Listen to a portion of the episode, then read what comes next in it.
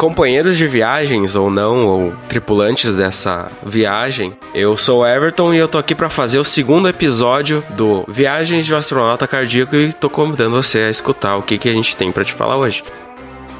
O que a gente tem é porque eu tenho dois convidados já logo no segundo episódio. Que legal, né? Então eu tô com aqui o meu amigo Julian e com o meu amigo Gabriel e eles vão se apresentar para vocês. Olá, boa noite, boa tarde, bom dia, seja lá que hora você está ouvindo isso.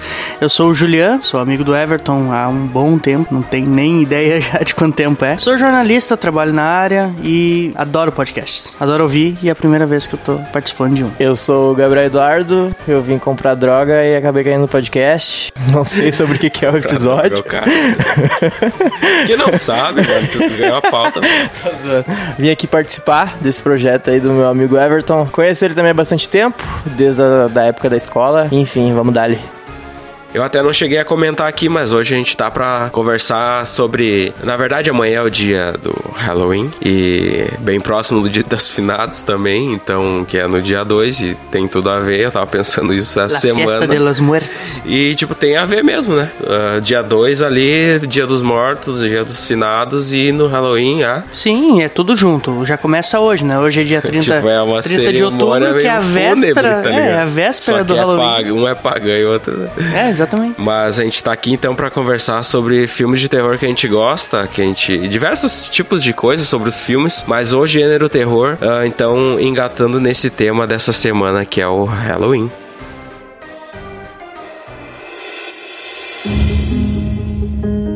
Então, antes de tudo, a gente vai começar meio aqui falando sobre o que é o gênero do terror, os tipos que tem dentro do gênero. Então, não focar tanto na parte literária, mas na parte cinematográfica mesmo e falar do que foi importante para nós e situações que nos deram medo e coisas assim. Então, o terror, ele é um gênero literário, pode ser cinematográfico e até musical, em algumas vezes, e ele tá sempre ligado ao medo de talvez alguma coisa desconhecida que tu não tenha, que não é visto sempre, coisas especulativas assim. É, isso aí a gente pega já desde que o homem é homem, desde que o homem anda por aí, porque ele primeiro ele tinha medo da luz, depois ele tinha medo do escuro, aí ele tinha medo do dinossauro, aí depois ele foi criando medos e medos e medos, que hoje em dia, enfim, baseado na psicologia ou em qualquer outros estudos, o pessoal cria algo que é desconhecido. A partir desse desconhecido já. E o terror, ele é um, algo, um, uma expressão, tipo, um sentimento muito intenso. Ele é, ele é diferente das outras coisas que tu sente, porque mesmo tu talvez não tendo visto alguma coisa, ou tu escuta um barulho, isso já te deixa todo de uma maneira muito diferente do que tu é acostumado a ser. E isso aí tem uma escala X para cada pessoa, sabe? Eu posso ter medo de uma coisa supérflua pra ti e tu pode ter medo de uma coisa supérflua para mim. Então vai muito de pessoa em pessoa, varia o medo de cada um e vamos tentar trocar um pouco da experiência nossa através dos filmes no episódio de hoje, então.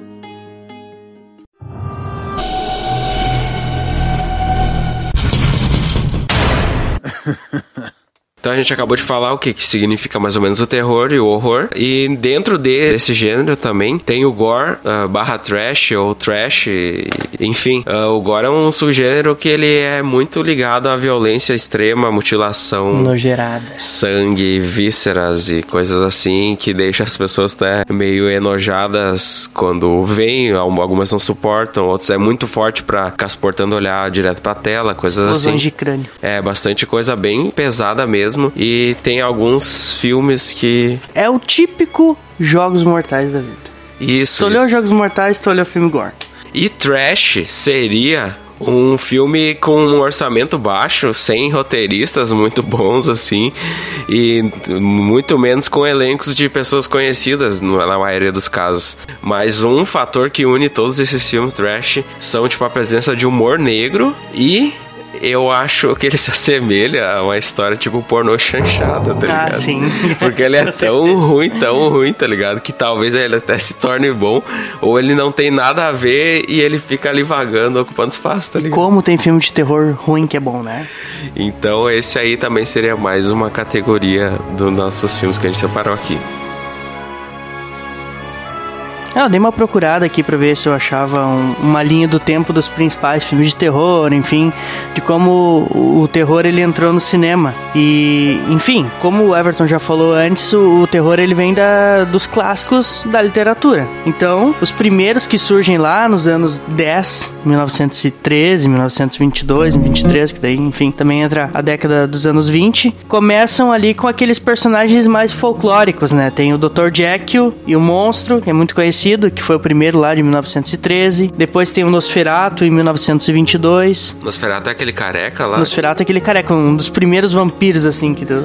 É uma coisa nada a ver, mas Nosferatu pra mim me lembra, sei lá, a besta, tá ligado? Não ah, tem nada sim. a ver, não tem nada a ver. Mas me... Nosferatu pra mim me lembra, tipo, 666, tá ligado? Me lembra Beijo do Vampiro. Depois tem o Corcunda de Notre Dame, 1923. Que, tipo assim, a gente olha hoje, tá, o Corcunda de Notre Dame parece um, uma Disney, coisa. Né? É, meio Disney, assim. Mas entra um pouco no que as pessoas tinham medo antigamente.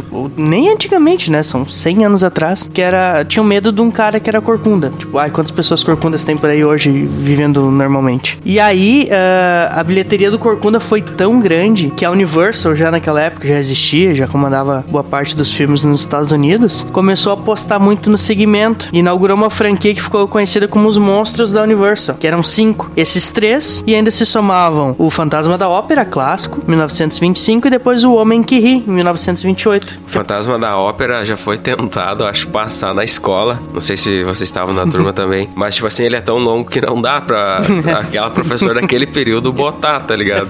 tipo, ah, é duas horas e pouco, então a, a, no máximo dois períodos por matéria, ela não conseguia reproduzir, daí ficava aquela lenga-lenga de nunca terminar o filme. Um mês olhando um filme direto. Bom, depois, entre os anos 30 e os anos 50, os monstros mais icônicos do estúdio também ganharam suas produções, que daí é o Drácula, o segundo grande vampiro da história, que é estrelado pelo ator húngaro Bela Lugosi. Uh, também tem o Frankenstein, em 1931, que ficou imortalizado pelo britânico Boris Karloff. Na história do cinema são bem conhecidos. E ainda completaram a lista a Múmia, em 32, o Homem Invisível, em 33, o Lobisomem e o Monstro da Lagoa Negra, em 54, que hoje em dia só assustam a gente mais ou menos quando a gente olha um desenho do Scooby-Doo. Mas e daí todas essas lendas que existem em volta disso, tipo, o monstro da Lagoa Negra já é um monstro do Lago Ness. É, assim. exatamente, um puxa o, outro. O folclore de cada região vai. É, o Drácula, o Drácula virou o Edward. Isso é um verdadeiro filme de terror, mas eu gostava na época. Ah. Ô meu, até hoje, eu, pref... eu se existisse Forks, eu não sei se existe, eu gostaria de morar em Forks. Hum. Porque eu amo chuva, mas deve ser uma bosta, tá ligado? É, vai... Se existisse, já ia ser uma bosta pelo preconceito que teve com o filme, tá ligado? É, mas tu não ia ser vampiro, tu ia ser lobisomem.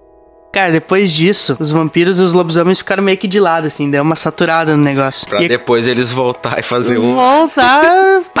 Ah, mas tem aquele outro filme antigamente que a gente olhava, alguma coisa de chocolate, sangue e chocolate, não? Não, tem um de lobisomem que é sangue e chocolate. Esse que, mesmo. Que era uma bosta, que era tipo Crepúsculo, né? Exatamente, é o pai do Crepúsculo. Depois... Não cheguei a ver, mas é melhor? Não. é pior ver. É tão quão. Nossa, falou. Pelo menos ainda, tipo, eles conseguiram tirar uma história romantizada de. Não, eles de não brilham. É. Eles não pulam e rasgam a roupa e somem. Não, fazem tudo tudo isso. É aquele estilinho assim bem supernatural de aparecer um, lobisomem e um A vampiro. tecnologia da época. É. Bombando. Enfim. Mas enfim. Aí depois que os vampiros e os lobisomens ficaram de lado lá no passado, vem um dos caras mais fodas, né? Um dos primeiros, né? Pelo menos tem três ou quatro aqui nessa lista, uh, que dá um novo ciclo pro terror, que é o Sr. Alfred Hitchcock, com Psicose em 1960 e depois com Os Pássaros em 63. Ele começa com o terror psicológico. Antes ele tinha aquele medo, ah, de um fantasminha, de um bicho, de um troço que ia aparecer ali, mas o Hitchcock ele começa a mexer com a nossa cabeça. Depois eu quero até comentar sobre terror psicológico, que é um dos terrores que eu mais é um do gênero que eu mais me assusta no momento. É terror psicológico e não terror mais visível, mais que tu vê algo ou tu tem medo de ver alguma coisa.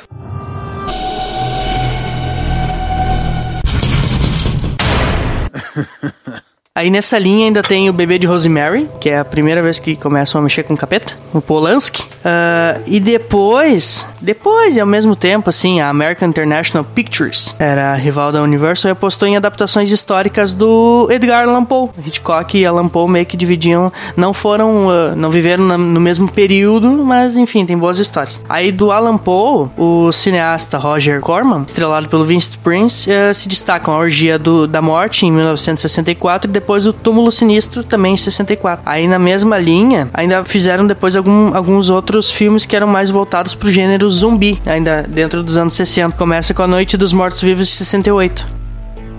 Depois, nas décadas de 70 e 80, foram marcados pelos filmes que envolviam o demônio. Aí surge, né? Aí eles perdem um pouco do medo de fazer filme do demônio e começam a fazer filme do demônio e começam a dar coisas erradas nos filmes de demônio, as pessoas morrem. Na década, né? Continuaram até hoje e hoje é um. Olha, praticamente tudo é demônio, né? Tudo é demônio, tudo é tipo, é padre. Ou é possessão, ou é histórias de, sabe, de vilas que invocam demônios ou coisas assim. Ou bruxa Mas... que é filho e esposo do demônio. Isso. Mas o primeiro, assim, o classicão, aquele assim, ó, bah, me borro olhando o Exorcista de 73. I'm speaking to the person inside of Reagan now.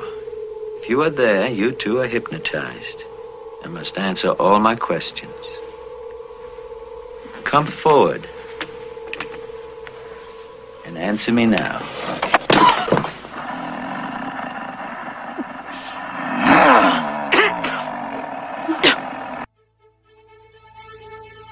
Nosso amigo Gabriel, ele, ele é um cara não muito que se dedica às coisas e vai ter que largar cedo dos compromissos, tá ligado? Mas ele tá muito feliz de estar aqui, mas ele quer ir embora.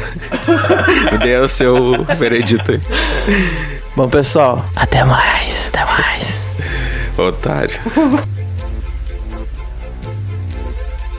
Bom, então as décadas de 70 e 80, elas foram marcadas pelos filmes que envolviam o demônio. O caso mais conhecido, né, e o primeiro dessa lista é O Exorcista, de William Friedrich, de 1973. Depois tem A Profecia em 76, e aí vem o Poltergeister, o Fenômeno em 82. Esses três filmes, assim, são clássicos que tu deve ter visto já no SBT, enfim. O Exorcista, eu cheguei a olhar ele depois de quando eu era adolescente. Muito bom. Uh, até vou falar mais dele pra frente. Poltergeist, o antigo eu não olhei e me arrependo de ter visto o novo, porque eu achei bem ruim. Questões de, tipo assim, muita tecnologia onde não deveria ter e sim, achei sim. esse filme aí, velho, não existe pra mim. E a profecia, o único da profecia que eu olhei foi aquele que lançou em 6 de 6 do 6 de 2006, 2006 é. data simbólica pra caralho. E daí eu olhei esse aí também, mas não o antigo. Então. Ah, depois entra na, na linha do tempo, entram os, os remakes, os reboots, os tralalá, né? O único clássico que eu olhei daí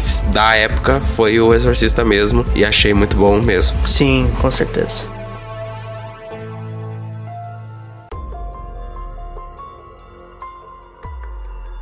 Também tem, nessa época, eles começam com aqueles roteiros onde sempre tem um grupo de jovens que é perseguido por um manicômio. Um, é, um maníaco psicótico.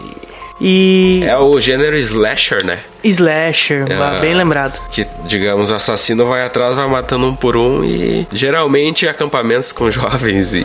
É, o primeiro que começa lá é o Leatherface, com o massacre da Serra Elétrica em 74. Depois. Tem bastante gore nesse que a gente falou antes. Né? Bastante né? gore. É, cortando perna, decepando o braço. Sim. Ali, e aqueles efeitos toscos, né? É tipo, ah, um braço de pano que cai ali no meio do povo.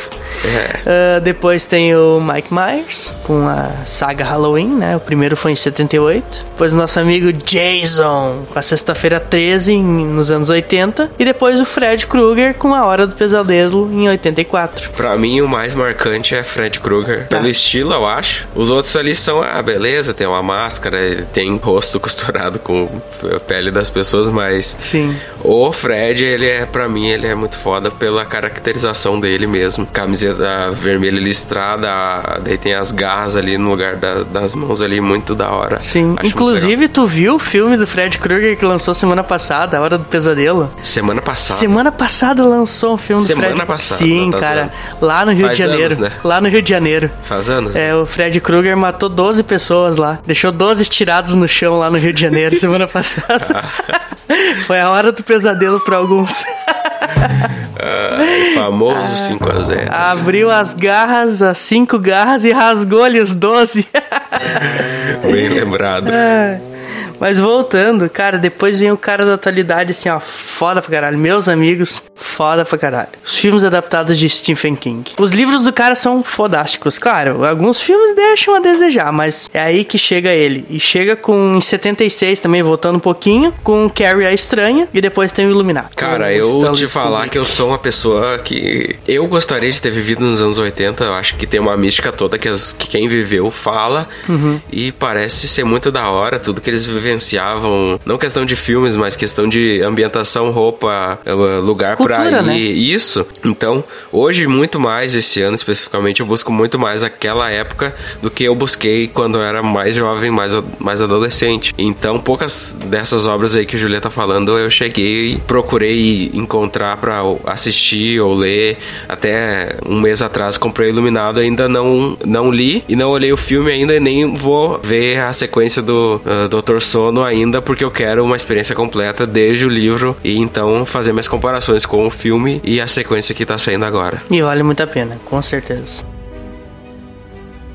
Cara, depois dos anos 90, eu acho que já deram uma caidinha, assim. Parece que, olhando hoje os filmes dos anos 90, né, não É a são, magia dos é, anos 80, tá É, a ligado? magia dos anos 80 deixou os anos 90 meio caidinhos, assim. Eu acho que, é, como é que eu posso dizer? Tudo era muito novo, talvez, e o novo impressionava muitas pessoas que daí começaram a exercer mais as ideias, exercitar elas, porque como ninguém fazia, uma pessoa foi e fez, foram lá e foram, opa, isso aqui dá rende, isso aqui dá pra contar uma boa história.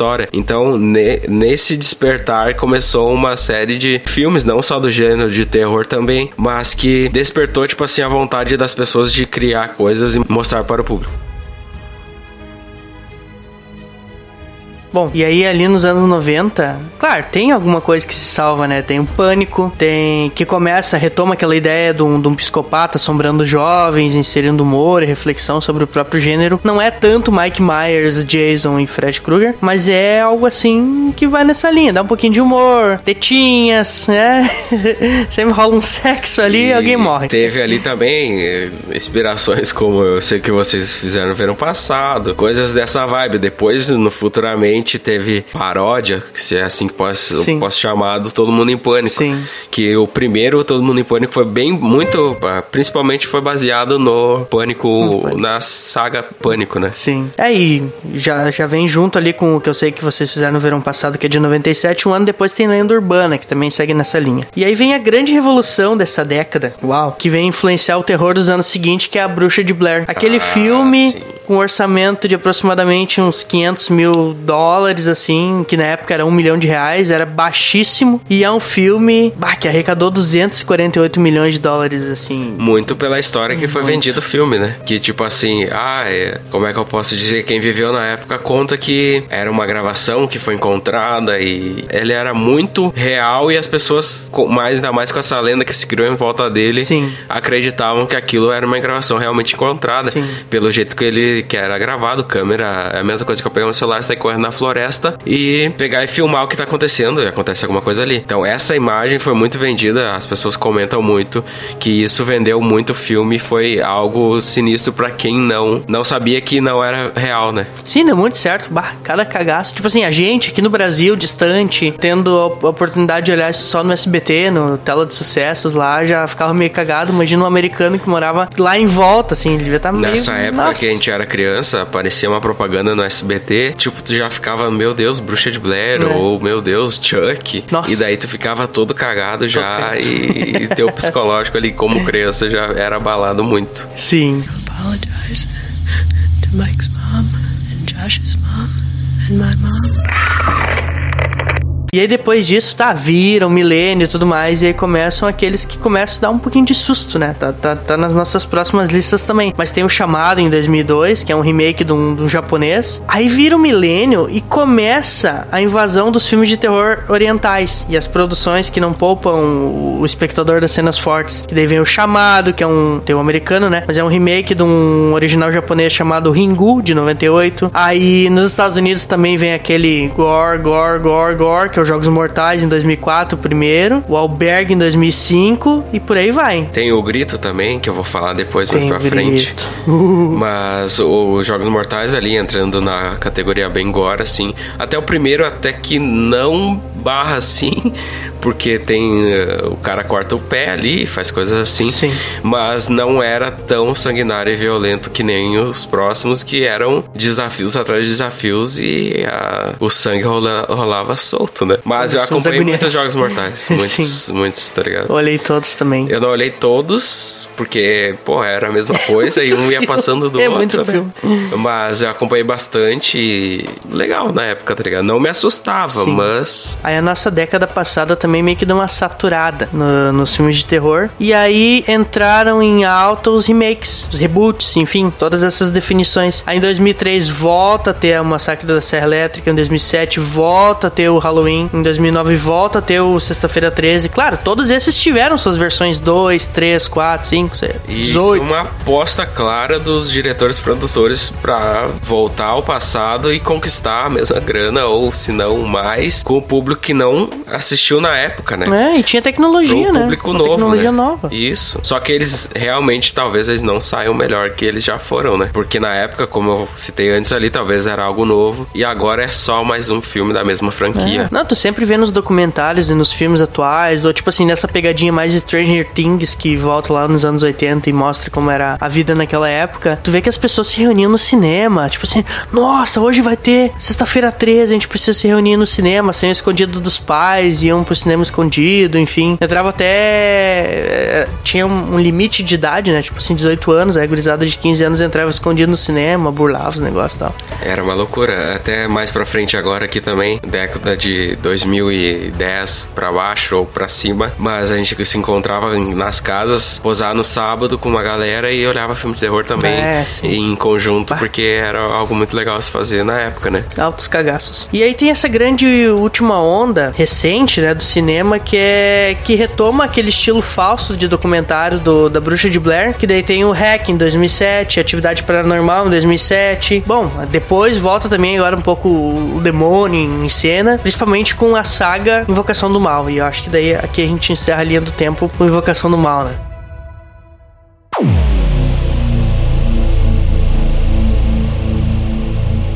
Então, depois dessa ordem cronológica aí que o Julian contou pra gente, entrando bastante bem a fundo em vários gêneros e filmes famosos que a gente conhece, nós vamos falar sobre os filmes que mais nos assustaram, que mais nos trouxeram uma situação de medo assim constante, onde que a gente era criança ou não, adolescência, até quando o cara é adulto, mas a gente vai contar um pouco dessa experiência e sobre quais filmes fizeram isso com a gente.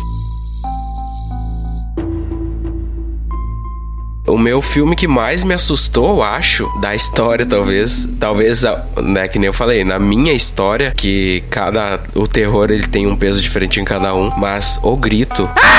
Quando lançou, velho. O grito, quando lançou, pra mim foi algo, absurdo. Eu tinha 11 anos e olhando aquilo lá, olhei com a minha mãe, com a minha prima até na casa dela. Era de manhã, cara. Mas, tipo assim, o que representava na tela pra mim é, é algo que eu trago até hoje. Se eu ver um espírito, eu vou ver ele branco, sei lá, japonês ou não, mas eu vou ver algo branco que nem é apresentado no filme. Tirando aquele barulhinho também que tem o que assusta um monte, assim. Eu acho muito bom esse filme. Uh, talvez as sequências não tanto, e nem se alguém for olhar agora, pela época, que é 2004, mas eu acho ele bom e ele me assustou demais. Uh, a mulher descendo as escadas também, toda virada, cara. Casa pegando fogo. Primeira cena no teto é uh, a guria acende o, o isqueiro no teto, assim, olha pro lado, tá aquela cara branca. Isso pra mim, cara, foi muito marcante na época, e ele é um dos filmes que mais me assustou assustaram. Tem aquele bichinho que ficava se contorcendo também, né? É o mesmo, né? É o mesmo, é o Deve mesmo. se contorcendo. É uma espécie de chamado, só que pra mim mais aterrorizante, que né? troço nervoso.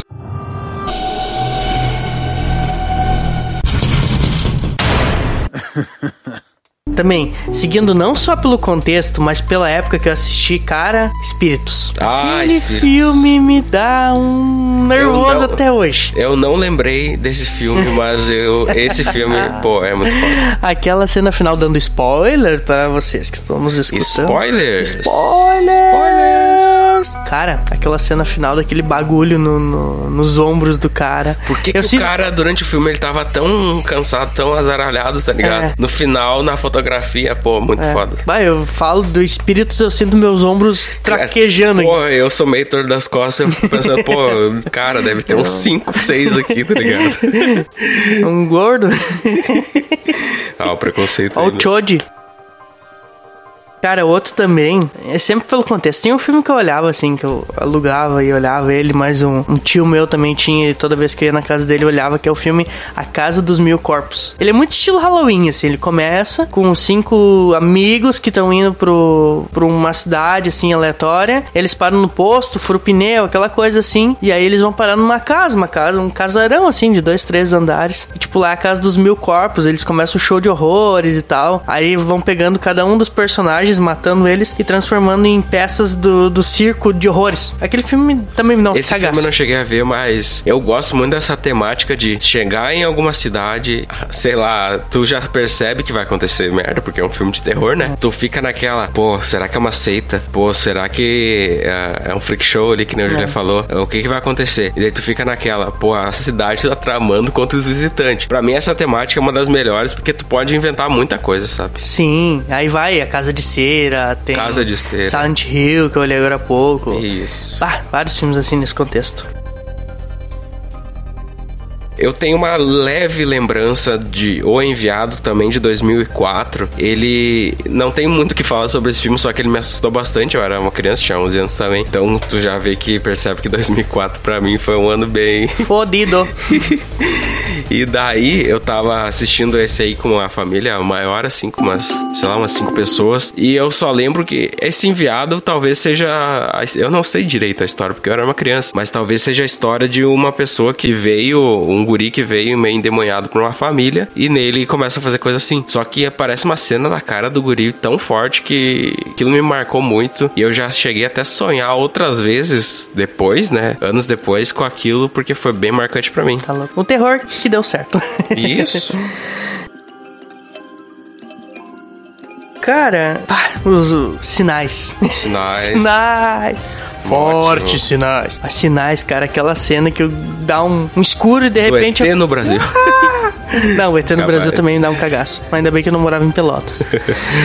Mas, cara, aquela cena que vem aquele braço do alien e pega o guri que tem asma ali. Ai, ah, muito- dá um terror, dá um terror. A cena da TV também. Da TV. A cena, tu olha tua TV desligada hoje, tu pensa em sinais, talvez, porque, tipo assim, tu olhava pra aquele cubo ali, que era cubo na época, e tu via, tipo assim, o que, que que tava acontecendo no filme, né? sim. Aquilo lá te.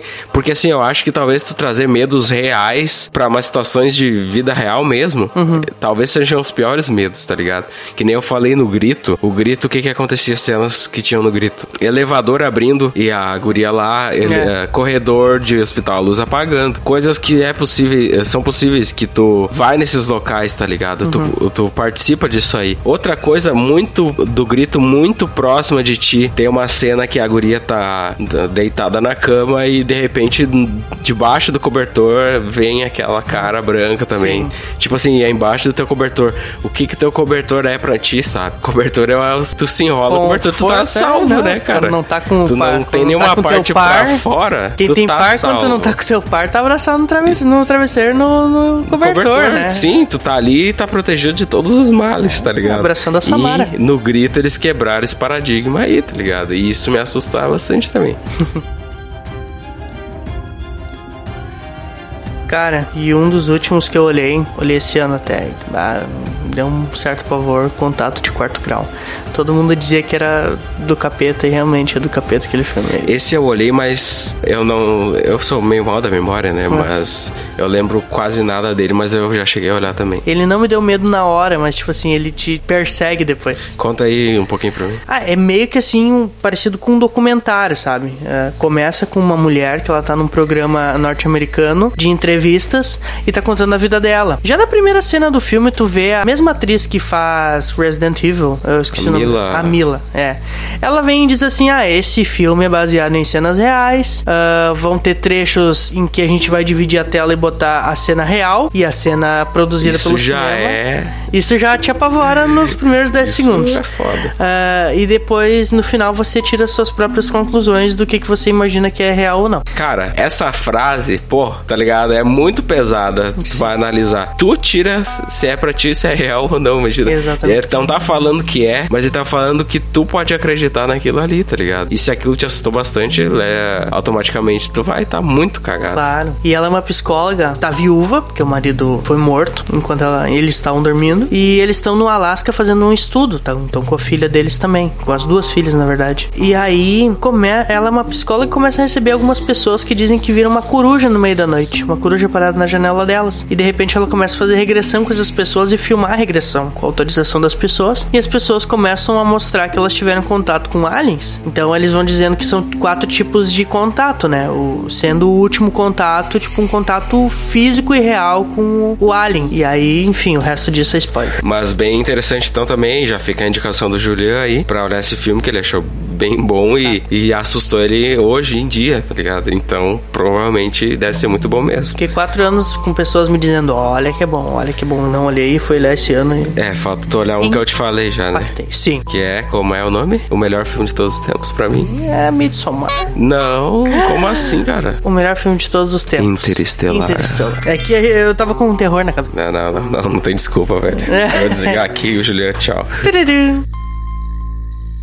Então, pra finalizar minha lista de filmes que me assustaram mais, até foi faz uns sete anos que lançou, que é A Entidade. A premissa da história não é tão complexa, assim, tão complicada, mas ela me pegou de uma maneira muito boa. Tu já olhou, Julia? Ele conta a história de um escritor que vai morar numa casa nova com a família. O filho dele tem aquele, não sei se é pânico noturno, uma doença que o guri começa a gritar e fazer loucura assim durante a noite, sabe? E daí tá, ele é escritor, ele tá meio que faltando inspiração e ele acha uma caixa de fitas na casa dele, tá ligado? Ele bota aquelas fitas rodar, vai vendo coisas que moradores talvez da casa. Essa é a ideia principal do filme. Esse filme me assustou porque, pô, eu todo corajoso fui na locadora, era a época da locadora ainda, peguei e aluguei esse filme ali, recém-lançamento ali, recém-lançado. Eu botei no carrinho ali, trouxe pra casa e tal, dei play, né? Minha mãe na cozinha aqui com visita e eu na sala sozinho pra botar esse filme. Que não é tão distante. É, não é tão distante, mas é um cômodo separado onde Sim. tá só tu e a TV. Logo, botei, né? Ah, sou baixão. Hoje eu vou ser bom e vou olhar esse filme sozinho. Botei lá, ah, tudo certo, né? Até começar a hora da fita, tá ligado? Porque a fita é uma filmagem tão ruim assim que, tipo, é pior que o teu celular, mas que tu acredita que aquilo é tão real assim. E o que aparece nas fitas, tipo, são coisas perturbadoras, não de jump scare, tá ligado?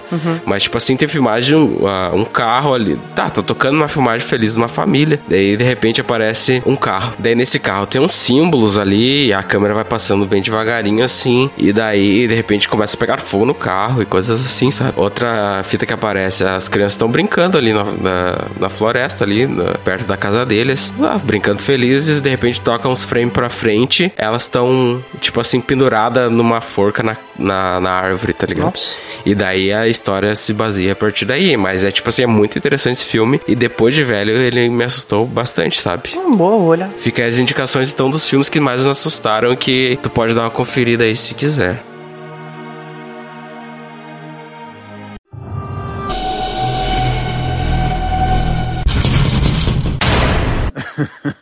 Então, agora nós vamos falar sobre experiências pós-filmes, tipo assim, coisas que a gente viu ou a gente sentiu, ou coisas macabras que aconteceram com a gente. Eu vejo E se o sobrenatural existe? Então eu tenho uma história pra contar aqui que aconteceu em 2018. Olha só, meu, eu depois de um adulto acontecendo coisas comigo, cara. Cinco aninhos. Nós não, não foi uma experiência pós-filme, mas foi uma experiência perturbadora de certa causa. Todo mundo talvez já ouviu falar sobre paralisia do sono. Já ouviu falar? Já. Sabe o que, que é, né? Sim. Ela- a pessoa ali fica num estado quando tá dormindo, talvez acorde, né? Fica num estado onde não consegue se mexer seu corpo, nem braço, nem perna. Tu tenta fazer a força pra levantar só que não consegue. Tu fica o quê? Fica visualizando uh, com os olhos, né? Mas fica vendo o ambiente, só que tu não consegue se mexer. Tu tá meio que, tipo assim, prensado, parece, na tua cama, onde tu não tem força para fazer mais nada. O que aconteceu comigo? Eu peguei uma, uma cadelinha para mim criar, a área. E, cara, como é que pode dizer, né, que um cachorro vai te assustar? Mas o que aconteceu? Ela dormia no meu quarto comigo até, uns, sei lá, uns quatro meses, talvez. Mas, tipo assim, o que acontecia? Ela dormia no meu quarto de noite, alimentava ela ali, dava água e tudo mais. E ela dormia ali, ela vinha na cama, se pendurava ali, ficava mais ou menos da altura. Ela era um filhote, né? Então, não, não, não, não pulava, não conseguia subir pra cima da cama. E foi nesse meio tempo que eu quis, tipo, fazer a. tentar botar ela pra rua, sabe? Pra ela morar na rua ali, não dentro de casa, porque já tava passando, talvez, numa fase de filhote pra uma fase mais que ela já conseguia dormir pra fora de casa sem chorar. Então, eu peguei e fui uns dias tentando botar ela pra rua. Tá, foi lá, chorava toda noite. O que, que eu ia lá? Fazia, botava ela pra dentro do quarto de novo. Só que ela, como a minha casa é soalho, dá pra ver o barulho do cachorro, das patinhas batendo no chão, né? Entende? Das unhas ali e tal, ela caminhando dentro do quarto. E eu botei ela pra rua uma noite. E nessa noite o que aconteceu? Do nada me deu essa paralisia do sono. Eu tava deitado de lado nessa vez. E acordei, meus olhos abriram ali e eu não tive reação, não consegui levantar a pé, não consegui fazer nada. Mas meus olhos estavam abertos. E nisso, cara, eu ouvi a cadela andando pra subir na cama que ela sempre fazia, sabe? Tipo, subir até onde ela alcançava. Veio as patinhas, tipo assim, o barulho da patinha. E só que não veio nada, tá ligado? E eu não vi nada também. Mas aquela sensação ali, cara, aquilo que eu vi ali, que na verdade era tudo escuro, me muito, porque, tipo assim, tá vindo o troço, tu não consegue se mexer, Sim, sabe? tá paralisado. E na verdade ela não tava ali, porque ela tava dormindo na rua, entendeu? Isso é que é o mais apavorante. O barulho tava dentro da minha casa, só que a cadela não, entendeu? Meu Deus. E daí, ah, tipo assim, chegou perto da cama pra levantar até onde ela alcançava e não tinha nada, sabe? Isso foi a minha maior experiência de que eu tive assim com sobrenatural e tal. E tá, o que aconteceu depois? Não, não aconteceu nada, é essa a história. Tu dormiu? É, provavelmente sim. Tá louco. Ou é um lapso da tua cabeça, mas não foi um sonho, porque é, é muito mais real. Sim. Quem teve sabe o que eu tô falando, sabe? Sim. É, eu não posso dizer que eu tive experiências tão alucinantes assim, mas já tive vários casos de tá exatamente assim como tu tá olhando pros lados, ter olhado algum. Caralho. O que, que foi? Não, tô olhando pros lados. O que, que passou aí atrás? Não, não, não, fala isso. Aí não adianta. Cara, Posso fechar os olhos? não, da minha parte, eu já devo ter olhado vários filmes de terror e depois desse filme de terror ficar com aquela sensação de tipo assim, ah, não quero nem sair pra tomar uma água, não quero nem ir no banheiro, vou deitar aqui. Na minha casa acontece direto. Olha pra trás lá, olha pra trás. Vidro. O que que tu. Porta de vidro. Ah. O que tu acha que vai acontecer ali? Tudo vai estar ali, tá ligado? De Sim. noite, no escuro, tu acha que qualquer coisa vai estar ali te Sim, olhando. É, mas lá em casa também é, pode ser qualquer coisa. Agora eu tenho uma lanterna, uma lanterna me ajuda Bah. às vezes. Uma lanterna sempre me ajuda, mas eu tenho receio de que ela vai falhar. Mas eu sou daqueles que às vezes olham filme de terror, fica meio espiado e sai pra ir no banheiro ligando todas as luzes. Tec, tec, tec, tec, tec. tipo, todas as luzes da casa. Ainda mais que agora tô só eu e minha mãe também, tu sabe como é que é. Sim. E, enfim, tu tem que ser o mais corajoso da casa. né? Mas já cansei de ouvir, tipo, ah, barulhos no teto, que eu não sabia se era gato, rato, ou enfim. Spirits. ou sei lá, cachorro latindo por nada. Tu tem um- uma quantidade de gato absurda, né? É, já tive uma. Aqui eu tenho uma Ho- Hoje eu não gata. tenho tanto, mas eu já tive bastante. Aqui eu tenho uma gata que o- no forro, assim, parece que tem gente caminhando no forro. Sim. Mas tu sabe que é o gato. A minha É mãe, a até minha mãe onde tem tu dúvidas. sabe, a né? minha mãe tem dúvidas. Porque, meu, é muito real o negócio. É passos de pessoas. Sim, parece passo de pessoa, às vezes. É tão pesado assim, ou o gatinho tá bem pesado, comeu bem, ou não sei o que, que tá passando ali. Moro na, nos fundos da casa do meu avô hoje atualmente, né? Então sempre fico espiado de passar na, na casa dele ali. Nossa, É, caralho. de passar na casa dele e deixar a moto ali. Eu sempre parece que. Porque na porta dele também tem um vidrinho de janela, né? Que, é, que era Ai. de olhar pra rua. Ah, me deu arrepio. Então sempre quando eu chego com a moto ali, a, a- a luz da moto sempre bate naquela janelinha. Ah. Então eu sempre fico pensando, ah, se eu ver uma carequinha um dia, pô, me lasquei. Cara, isso aí é muito tenso, né? Tipo assim, por que, né, velho? Não esse caso exatamente do, do teu caso, mas tipo assim, por que a gente tem medo de ver alguma coisa em algum lugar que, que não tem sentido, sabe? Sim. Não, digamos que a gente quase não existem, ou não existem provas, vídeos e coisas reais que é comprovado que aquilo ali é um fantasma, um espírito, Sim, coisa assim. sim. Não existe, tá ligado? O que tem é montagem e coisas da imaginação, do imaginário popular, Uhum. sabe? Então, tudo que é feito é feito pra te assustar e tu acaba levando aquele, aquilo pra tua realidade, sabe? Pra tua vida, Sendo né? que não há necessidade, sabe? Pô, imagina filmes Tu pode passar olhou. na casa do teu avô e, pô, não vai ter ninguém ali. É. Mas por que que tu insiste em ter medo, sabe? Sim. É algo, coisa da, da cabeça das pessoas, tá ligado? Eu tive uma experiência também aqui, mas não é experiência, na verdade, eu falei besteira já. Mas eu sonhei muito com o Chuck aqui dentro de casa, tá ligado? Quando eu era criança. E quando tu é criança, tu, pô, tu é muito cagado com tudo, né? Sim. Mas, tipo assim, exatamente nos cômodos da minha casa, sabe? Eu tinha, eu tenho ali uma peça onde ela sempre foi meio vaga, a parte da frente. Uma vez era pra ser meu quarto lá. Só que eu dormia, tipo, dormi bastante anos com a minha mãe, tá ligado? E aquela peça tinha um roupeiro e ficava lá. Cara, é a mesma coisa que ele falou da casa. Eu tinha medo demais de entrar lá naquele coisa. e Eu ia e saía correndo, sabe? Sim. Ou ia, ligava a luz e. Ou chamava minha mãe, coisa assim. E nesse quarto específico, eu sonhei muitas vezes com o Chuck, tá ligado? O Chuck hoje, ah, pô, o Chuck, né, cara? Um boneco Annabelle, assassino. Mas na época que tu é criança, que ele é um pouco menor que tu, que tu brinca com brinquedos e eles não são assassinos. Sim. O Chuck é uma figura muito aterrorizadora pro, pra, pra criança, né? Claro que é, E nossa. sonhar dentro da tua própria casa onde tu, tu vive aquilo é muito, muito sinistro.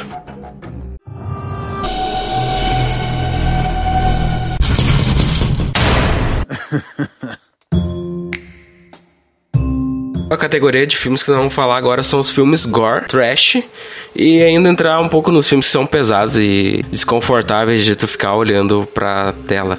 Pesadão. Claro, claro que tem coisas que tu eu não olhei, mas que dizem que é o- horroroso, que tipo assim, centopeia humana, tá ligado?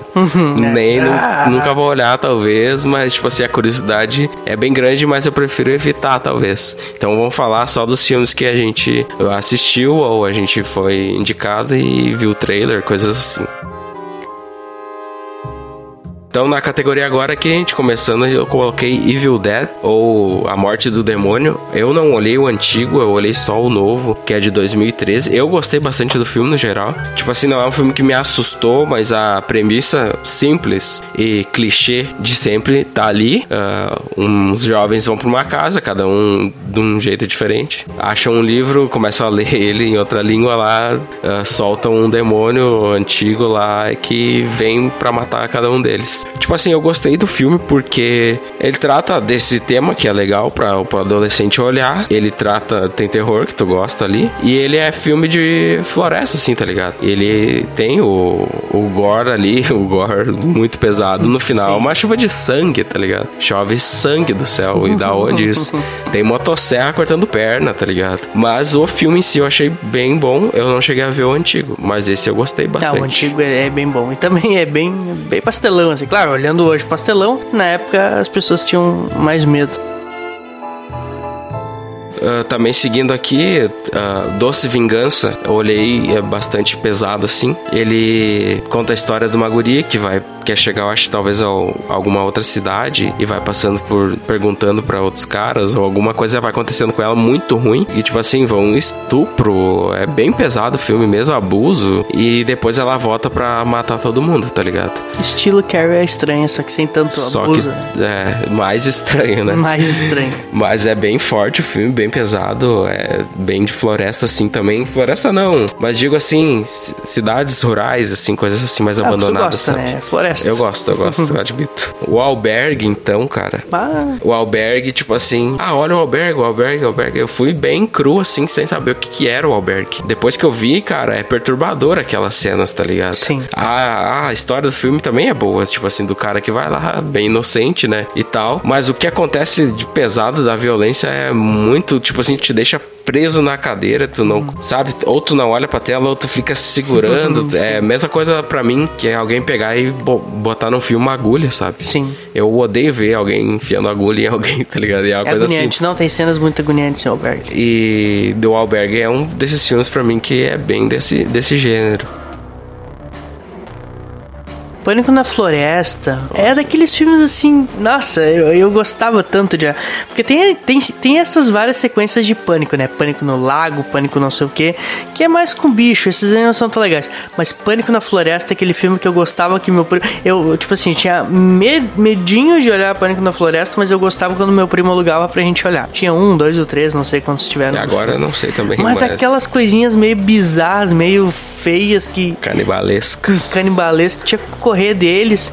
E os caras pareciam uns, uns retardados. E na verdade eram uns caras inteligentes que sabiam como te caçar, que sabiam como pegar e dirigir uma caminhoneta e ir atrás de ti. Cara, Pode esse tipo de filme, no geral, ele é muito perseguição, filme de perseguição, assim, pô. Uhum. Eu não gosto de geração, mas, tipo assim, a perseguição dos filmes de suspense barra terror, pra mim, são muito legais, de tenso, sabe? Sim. Tipo assim, tu fugindo e o cara sabe onde tu vai estar, ou tu foge Você e já tá com a consegue. perna quebrada. Tu menos espera, ele aparece na tua frente, É. sabe? É, tem muita filme desse estilo que eu gosto também.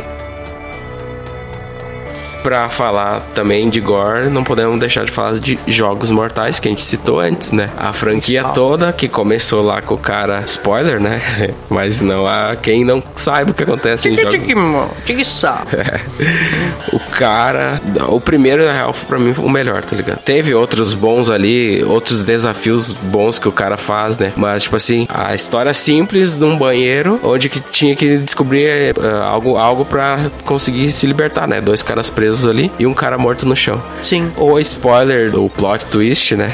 Foda do cara levantando no final do meio e não tava morto. Ele tava lá e ele era o cara que, Sim, ele o que cara. fazia, cara. Isso pra mim foi muito da hora. Eu não sabia, não esperava. E é a primeira cena. E né? fiquei sem entender, porque na época tu não é uma pessoa que, pela idade, que raciocina tanto assim, ah, vou, Uhum. eu vou ver esse filme com a máxima atenção nos detalhes. Claro, o cara levantou ali e ficou, opa, mas o que que tá acontecendo aqui? Será que é isso mesmo? Tu Sim. fica se pen- pensando, sabe? E, pô, a franquia Jogos Mortais, eu não olhei todos, mas ah, ela tem que estar aqui porque ela, de certa maneira, foi marcante. Ah, um detalhe que eu lembrei agora. Eu, na, sei lá o que aconteceu na minha vida pra mim ter feito isso, mas eu criava, cara, se eu falar que eu me queimar muito, tá ligado?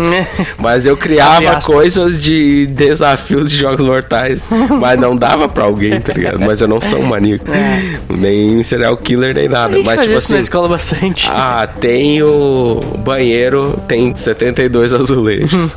tu faz a soma de tal, tal, tal, divide por quantos, ali vai estar a chave, pra, tipo, coisas assim. Eu tinha um caderninho disso, só que hoje em dia, ainda bem que eu não Ô, tenho, né? louco, bicho. Isso aí seria um crime, né? Revelações. E ainda seguindo aqui, tem um filme que eu, até o Gabriel que tava aqui fugiu, me indicou, chamado Raw. É mais ou menos esse o sentido da palavra. E não, tipo assim, Raw, tá ligado? Ele é um filme sobre canibalismo muito pesado, cara, desconfortante. Esse realmente tem cenas que eu não consegui ficar olhando pra tela 100% por ser muito pesado mesmo. Mas ele é muito bom, ele é muito bom. E depois eu vou falar um pouquinho melhor dele. Quero olhar este filme. O Exorcista eu botei aqui também, porque tem coisas bem perturbadoras lá pra época. No- começando já com a guria se, se mijando no começo, tá ligado? Sim, Tipo assim, do nada, tu nunca espera aquilo e Essa parte acontece. é muito tensa. Cabeça virando, o padre sendo gorfado, tá ligado? Muitas coisas assim também. E o Exorcista é muito. tá ligado? O Albergue eu botei aqui também, já falei dele antes, que ele é bem desconfortável. E cara, eu botei um filme que não tem nada a ver com terror, mas ele, de certa forma, me assustou, que é Aos 13 é o nome. Não já ouviu falar desse filme? Ele Conta. não tem nada a ver com terror, tá ligado? Ah, bom. Mas ele se passa numa história, tipo, vida americana, assim. Acho que a família se muda de, de uma cidade pra outra. E a guria, que é uma adolescente, ela se envolve com pessoas erradas, sabe? É uma amizade errada lá, sabe? Que faz com que ela roube, use drogas, ah, faça muitas coisas erradas. Mas as coisas erradas que elas fazem, tipo, te deixa muito mal mesmo, sabe? Te joga assim no fundo do poço, tu fica, pô, por que eu tô olhando esse filme aqui, tá ligado? Tipo, é muito pesado mesmo pra mim, foi. E é uma curva aqui que eu não tinha, mas eu botei pela sensação de desconforto. Faz parte.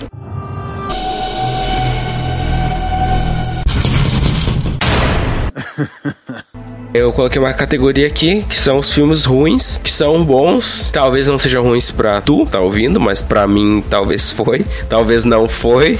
tipo, é tudo num talvez aqui Sim. que ninguém sabe nada. Mas eu botei esse um filme que é muito. Cara, eu olhei esses tempos, esse ano, na verdade. Gostei muito, que é Um Drink no Inferno. Cara, fui com a cabeça aberta, não sabendo do que se tratava. Ah, George Clooney, Tarantino ali, numa história de. Começa bem alucinante já no bar, num mercadinho ali. E é tiro pra lá e pra cá. E, cara, o filme. Tarantino. Tu leva a sério o filme até certo ponto. Sim. Depois daquilo, a galhofa começa de uma maneira, velho, que não para mais. Mas não deixa de ser bom.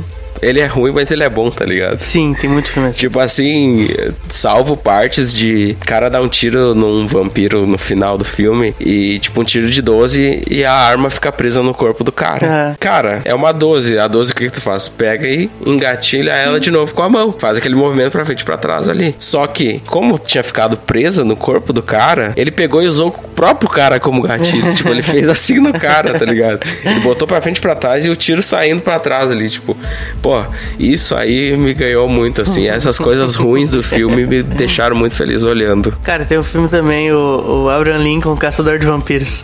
Eu acho esse filme Esse muito ruim, mas ele é bom, não sei porquê. Me atrai. Esse aí eu já tava numas listas que eu botei, mas não cheguei a ver ainda. Ah, mas isso tem vários ali. Se tu olhar o João Maria Caçador de Vampiros de Ah, esse bruxas achei lá. muito. Esse é ruim mesmo, tá ligado? É ruim, mas ele é bom, não sei Cara, porquê. eu olhei umas três vezes. É, pra mim é hype e não há É. explicação porque é enjoado demais. Ah, é que nem o Blade, né? O Blade também Blade. era. Ah, saga Blade, assim, vou te contar.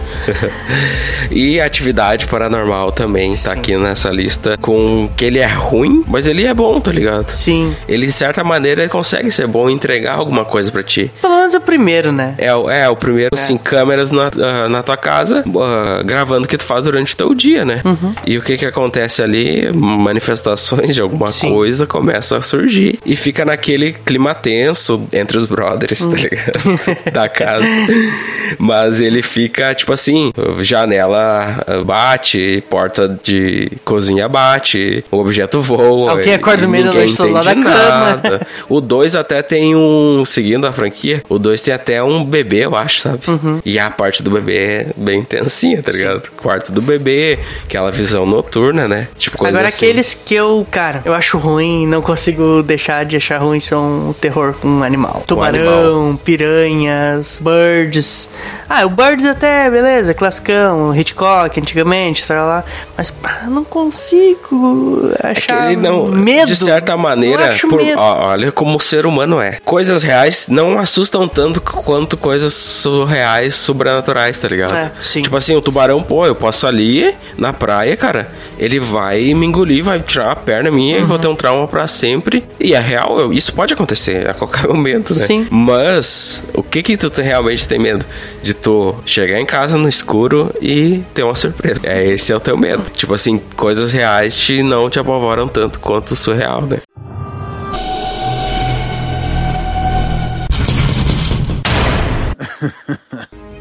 Essa ideia, na verdade, surgiu de uma conversa que eu tive com o Julian de tipo assim, ah, meu, me indica filmes de terror pra ver. Ele me pediu pra mim, né? Eu falei, ah, tem esses aqui que eu gostei e tal, que esses aqui que eu olhei já e tal. É uma indico." lista que eu não segui tão bem. É, porque eu já conheço e, né? Mas ele tava maratonando muitos filmes de terror durante esse mês de outubro pra, sei lá, pra quê? Só pra ter assistido até Mês de outubro é um mês que eu adoro, porque ele tem o Halloween. Eu não, eu não sei, eu tenho essa pegada dentro de mim meio americana de querer seguir aqueles costumes e tal. Quer ser pagão, né? É, aqui no Brasil a gente não tem tanto essa cultura Tu do vai Halloween. nas portinhas dos caras vestidos e tu pergunta É, só- travessuras ou travessuras. É, eu só faço travessuras, né? Ainda ganhei uns doces esses dias aí. Mas enfim, eu sempre faço isso. Eu olho, eu olho Simpsons, a Casa da Árvore dos Horrores, eu olho aqueles episódios aleatórios que são parodiazinhas com filmes de terror mesmo. Eu gosto de olhar algumas séries, tipo Brooklyn Nine-Nine, pra quem não assiste, uma série Gosto. policial de comédia muito legal. E sempre tem um episódio de Halloween, assim, bem temático, que é bem legal. Eu também gosto de retomar eles nos meses de outubro. E também varia, né? Eu, tipo, olho Scooby-Doo, olho uns episódios aleatórios de Supernatural. Eu adoro o mês de outubro, principalmente pra olhar Halloween. Durante o. Uh, pra olhar terror. Mas durante durante o ano, assim, eu não olho tanto terror, eu olho mais em outubro. E pegando algumas indicações já que o Everton tinha me passado, algumas outras que eu já queria ter olhado. ah, esse ano já olhei o Halloween do ano passado, 2018. Ah, olhei aquela primeira temporada de uma série Netflix que tem ali que é Eu Vi. Eu assisti dois ou três episódios desses. São meio repetitivos, assim, mas é interessante a Uma premissa. pergunta sincera. Aqueles pe- pessoas que ficam conversando são as pessoas que aconteceram o caso com elas, o fato? Segundo a Netflix, sim. Será que eu acredito nisso? Eu fiquei pensando, pô, mas esse deve ser ator. Mas é a mesma tá coisa que o contato de quarto grau, tu não sabe. Aquilo fica Será que não é um cabeça. elenco? Por que, que eles iam. Por Pode que, que a um elenco. pessoa. Eles iam enriquecer uma família? Ah, vamos lá contar uma história. Que eh, não é tão complexa as histórias. São histórias, né? Que Simplinho. aconteceram. Tipo assim, ah, vamos, quero contar a tua história. Tu vem aqui com a tua família, não te dar um cachê pra contar isso. Será? Sim, porque sempre tem alguém surpreso. Ele, ai, você nunca tinha me contado isso. Tipo assim, Pois é. é, eu, eu já tive essa discussão com outra pessoa e ainda, ainda eu não consigo ser crente nisso, É, sabe? eles dizem que é fatos reais, mas enfim. Ah, aí eu olhei Stephen King também, mas é um livro que o Stephen King não gostava muito, porque era numa época que ele tava cheio das drogas, mas que virou filme agora na Netflix, que é o Campos do Medo. É bem interessante a história, assim. Um, um casal de irmãos, né? Mas a menina tá grávida, e o irmão dela tá junto com ela. Eles estão andando do- perto de um campo, de um mato alto, assim, ah, e param no, Plantação de milho? é, não, é, Tipo? não é bem uma plantação de milho, mas lembra uma, uma plantação de milho. Mas é um capinzal alto, assim, né? Um matão, como eles chamam. E aí a menina, ela. é, é, é, o menino para o carro pra menina vomitar, enfim, tá grávida e tal. E aí eles começam a escutar a voz do menino dizendo: Ah, me ajuda, tô preso aqui no meio do mato, tal, tal. Daí eles entram dentro do mato e o mato assombra eles, tipo assim, vai desviando todos os caminhos deles e eles vão O que, se que perdendo. podia dar errado, né? Tudo que podia dar errado. Não entra no meio do mato uma criança te chama. Não sabe se aquela criança existe ou não. Cara, além também do. Olhei Silent Hill. Terror em Silent Hill? Terror em Silent Hill, primeiro. Olhei ontem, E o final? O que que achou?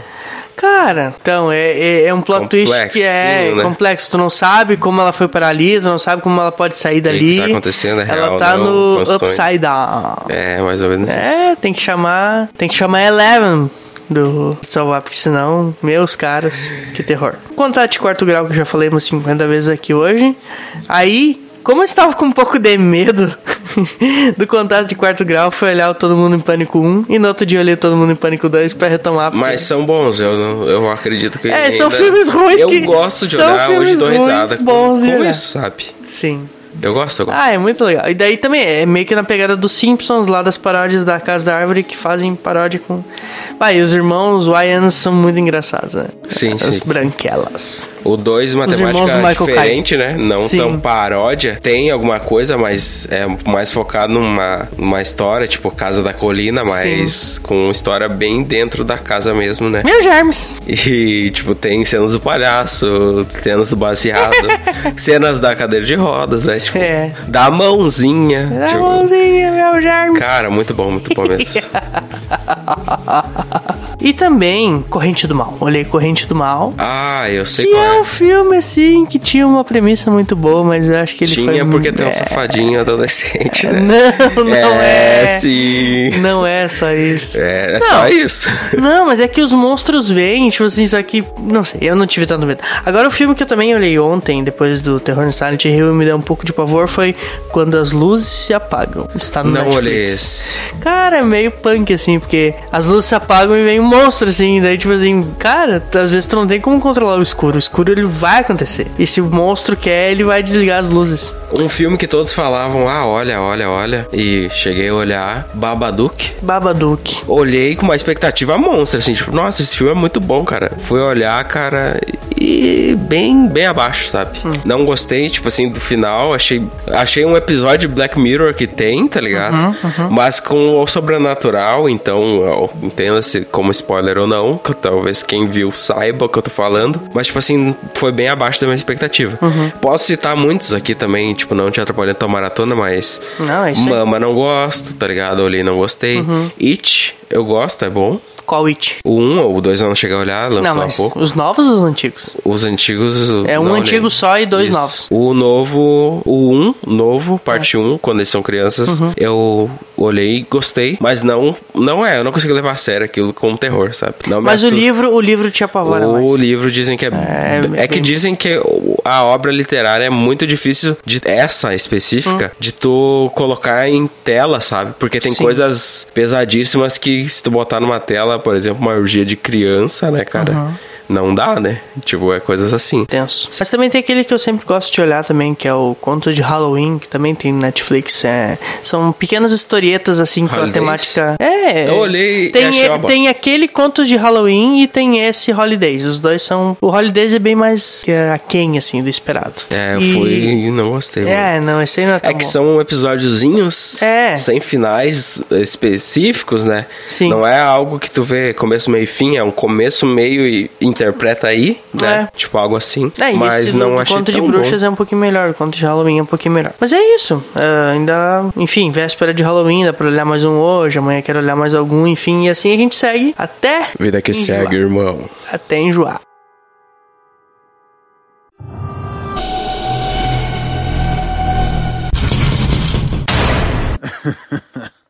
Então, pra finalizar esse episódio, a gente vai falar sobre nosso top 3 melhores filmes que a gente acha de terror de todos os tempos, talvez. E, e indicar alguns filmes aqui que a gente tem pra indicar pra vocês, se vocês quiserem ouvir, olhar, ouvir, ouvir é boa, né? Se quiserem olhar, consumir o filme, às vezes eu só ouço mesmo porque eu nem olho pra tela, tá ligado? Audiodescrição. Então, pra começar o meu top 3, fica com o filme do Jordan Peele, que é Get Out. ou Corra, foi de 2017, na verdade. E ele se trata de uma história, não vou contar porque o filme é muito bom, então fica pra vocês olharem, se não viram, viram ainda. Mas ele se trata de uma história de um homem negro que namora uma guria branca que quer se apresentar, que a guria quer levar ele pra conhecer os pais. Vai acontecer um evento nessa casa no final de semana e essa mais ou menos é a premissa do filme. Acontece muitas coisas lá. Excelente filme, cara. Pra mim, esse filme começou com um gênero novo de terror que não se tinha, sabe? Que é mais um terror ah, psicológico, assim, do que um terror sanguinário. co- Acontece coisas grotescas, assim. Ele é muito mais uma crítica também, né? Social, assim, a certas coisas. Mas pra mim, ele tá no meu, na minha terceira posição aqui, Corra, de 2017. Não, na mesma linha, eu, eu acabei vendo o top 3 do Everton antes e acabei me baseando porque o terceiro que eu coloco no meu top 3 também é o outro filme do George Peele, que é o Us. Us, velho. Olhamos junto, né? Olhamos juntos. Na estreia do filme ainda. Eu olhei duas vezes esse filme de tanto que eu gostei. Cara, duas vezes no cinema. Eu nunca tinha feito isso. Cara, a gente saiu da sala do cinema vi- vindo de carro de canoas, conversando, quebrando a cabeça pra entender aquele filme, Não. que talvez não é tão complexo, mas tipo assim, na hora tu fica, meu Deus, o que que é isso? Como é que tá? E esses filmes do Jordan Peele, que são o Corra e o Us, Uhum. o Run e o Us, eles têm uma um jeito próprio dele, né? Dizem que ele era do humor e veio pra fazer filme de Sim, terror uhum. e cara, o cara é excelente, tá ligado? Pra Por mim ele me agrada. Ele me agrada muito no que ele faz, sabe? Ele é muito competente no Sim. estilo de terror que eu tô gostando agora. No meu segundo lugar, eu botei o Raw de novo. Ele tá na Netflix. Ele é europeu, o filme. Ele conta a história de. ah, agora eu vou detalhar melhor. Antes eu só citei ele. Mas ele conta a história de uma guria que vai fazer uma faculdade numa outra cidade. Ela vai morar no campus. Lá onde mora a irmã também. Só que todas as faculdades têm o trote, né? E ela faz.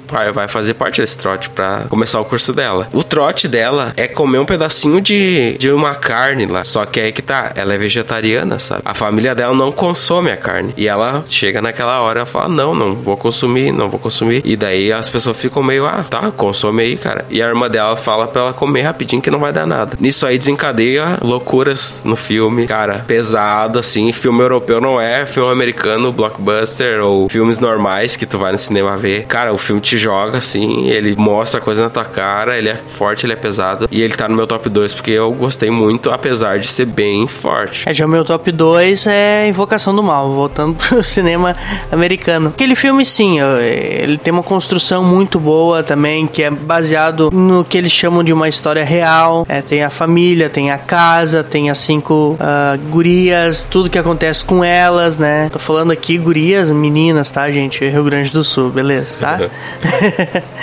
Mas é, eu acho um filme que também olhei há pouco, mas do novo terror, assim, fundamental. E ele nasceu de sobrenatural, né? Sim. Tipo assim, teve a trilogia sobrenatural, que daí lançou o Invocação do Mal, que eu acho que o Ed e Lorraine, eles aparecem, né? Uhum, no, sim. no sobrenatural, que daí conta já uma história deles em outro lugar, que daí também já, já era Annabelle, e É, vai indo, e vai vai, indo. a num- freira e tralala. E num mundo infinito de monstros aí. É o universo Marvel só da, da É evocação do mal.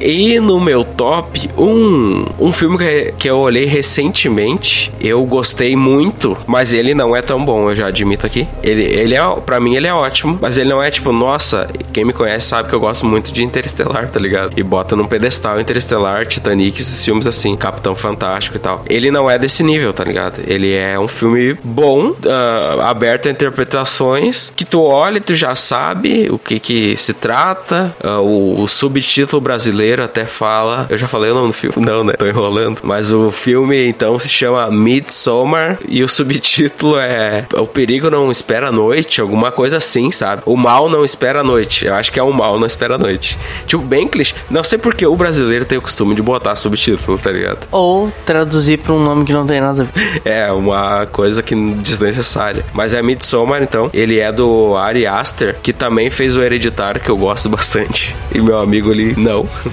Já faz careta aqui. Mas eu gosto bastante, então ele é do mesmo diretor, dessa mesma onda de Jordan Peele, que faz filmes novos de terror, re- renovando o gênero. E ele conta a história de um grupo de estudantes que vão para um festival no outro país, onde um deles é da família que vai dar o festival. Então eles vão lá, eles usam alucinógenos, eles uh, tomam chá, eles fazem coisas assim, veem coisas. É tudo muito louco. Só que assim, chegando lá não é tão como eles esperavam. E o que que eu falei de terror psicológico? Isso é o terror psicológico que me atrai mais. O terror de cidade que tu chega e todo mundo é meio suspeito. Sim. Todo mundo tem alguma. Opa, essa cidade não tá pura aqui, né? Então, essa aldeia que eles vão, tu vê que é cheio de símbolo, cheio de roupa branca. Cara, o filme é lindo, assim, passa de dia. tá, 98% do filme é dia, assim. Sol. Capiroto. É sol, é roupa branca, é eles fazendo rituais lá. Tipo assim, pra mim é um bom filme. Tem críticas ali que tu pode ver e interpretar da maneira que tu quiser. Mas, tipo assim, é um terror, pra mim, é um terror mais real, sabe? O que pode acontecer mesmo. Pode, tipo assim, eu atravessar uma esquina e saber que ali tem um bando de bruxa que faz alguma coisa. Não quer dizer que nesse filme são bruxos, mas, tipo assim, pode eu na casa de um amigo e lá tem um ritual muito grotesco e eu fazer parte daquilo. Esse terror real, talvez, ah, me assusta mais do que um jump scare barato ou um monstro meio, meio estranho assim na tela. Então, por isso, por tudo isso que eu falei, esse filme ficou no meu top 1 de melhores filmes de todos os tempos pra mim. Bom, e o meu primeiro, eu vou voltar de novo no filme que eu já falei, mas atualmente o meu top 1 é o Contato de Quarto Grau. Esse filme me deixou Esse espiado. filme te marcou? Esse filme me marcou atualmente. Eu não dava nada pelo filme, achava que realmente não ia ter uma construção muito boa, ou enfim, ia ser algo só meio palhaço que alguns dos meus amigos falaram que tinham visto e tinham se assustado e tal. Mas depois que eu olhei, eu realmente não tomei aqueles grandes sustos durante o filme. Hoje tu tem medo de abdução, né? É, mas agora aquelas cenas elas são meio fortes, assim, então elas ficam depois na cabeça, vão te deixando um pouco pensativo sobre aquilo. Não necessariamente sobre abdução, mas as cenas de, de possessão que a pessoa tem ali, enfim, elas meio que marcam. Mas é, um- é um filme bem construído. E então vamos indicar alguns filmes pra vocês aqui, pra finalizar mesmo o episódio. Eu vou indicar aqui que é o Corra e o Nós, do Jordan Peele, Hereditário e Midsommar, do Ari Aster, e o The Purge, que é uma série que meio futurista, assim, é, série também, porque tem uma série, mas tem uma série de filmes, né, que a ideia é, nos Estados Unidos tem um- uma noite onde das 11 da noite às 7 da manhã é tudo liberado crime. Pode matar, tu pode roubar, quem tiver na rua tu pode, sabe? Ah, pra diminuir a criminalidade e morta- mortalidade do, do restante, né? Dos dias. Então isso é tipo o dia do expurgo, onde tu bota pra fora tudo de ruim que tu tem. E esse, essa série é bem legal, tipo, é um terror suspense, assim, suspense barra terror. E também indico aqui um filme muito bom, O Exorcismo de Emily Rose, que é excelente pra quem gosta ainda Uma mais de, né? de debate, direito, faculdade, essas coisas assim. Sim. Excelente. E Eu também gostaria de deixar algumas séries como indicação, já que a gente falou tanto de filmes, que são, tipo, tanto Ah, tanto de terror, como de pastelão, como de. Enfim, pegando toda essa máxima aí de Halloween, que é até a sexta temporada de Supernatural vale a pena. Pra quem não olhou Cara, ainda. falou e vale disse agora. A pena. Cara, é excelente o começo, meu Deus. É, depois dá uma perdida assim que tanto Depois agora, dá uma é. perdida que tem mais 10 temporadas. Né? É, é, é a mesma coisa que tu olhar as primeiras temporadas de The Walking Dead. Vale a pena. As É. primeiras temporadas de American Horror Story, eu só olhei uma e meia, mas assim, vale a pena. quatro. O Everton já tem mais propriedade pra falar. E Black Mirror, com certeza, não necessariamente vai ter carnificina, vai- mas tem um certo terror psicológico, um medo do futuro, um medo das tecnologias que é colocado ali, que é sensacional. É uma série que vale muito se tu tá querendo olhar terror ou barra conteúdo que tem alguma relação próxima do Halloween. É excelente a Black Mirror. Eu saio, já tô louco pra ver. Eu conheci a maratona e tudo que existia. Excelente mesmo. Também indico coisas clichês aqui, que filmes clichês que todo mundo já viu, talvez. O chamado, Sinais, Sexto Sentido, Invocação do Mal, próprio. Sobrenatural, Chuck. Por aí vai. Tem um apanhado de filmes bons assim que dá pra tu pegar e assistir nesse teu Halloween. Ou tu assistir em qualquer momento com alguém ou sozinho, dependendo da tua relação com esse tipo de tema de assunto, né? Então eu queria agradecer ao Juliano, então, que participou do seu primeiro podcast. O meu aqui com essa voz excelente que eu tô hoje, gripado, muito gripado, mas estamos aí tentando dar uma fazer uma, uma- um agrado pros brother aí, então. E agradecer ele então. Quer falar alguma coisa aí? Vida que segue. Muito obrigado, Everton, pelo convite. Dizer que, que tá sendo um produto muito interessante esse que tu tá construindo aqui. Desejo sucesso e vida longa muito ao podcast. E todos os próximos podcasts que tu for fazer. E, enfim, te desejo muito sucesso. E cada dia a gente melhora um pouco mais, cada dia a gente conhece um pouco mais. E cada dia a gente se assusta um pouco mais. E então, pra agradecendo o Juliano pela participação ali, né? Eu digo que essa voz vai voltar muitas vezes, vocês vão ouvir muitos temas vindos dele também. E é um brother que tá sempre aí. Acostumem-se com o terror. E é isso aí. Então, agradecer vocês que estão ouvindo desde, desde sempre aí, desde o primeiro episódio, que esse é o segundo.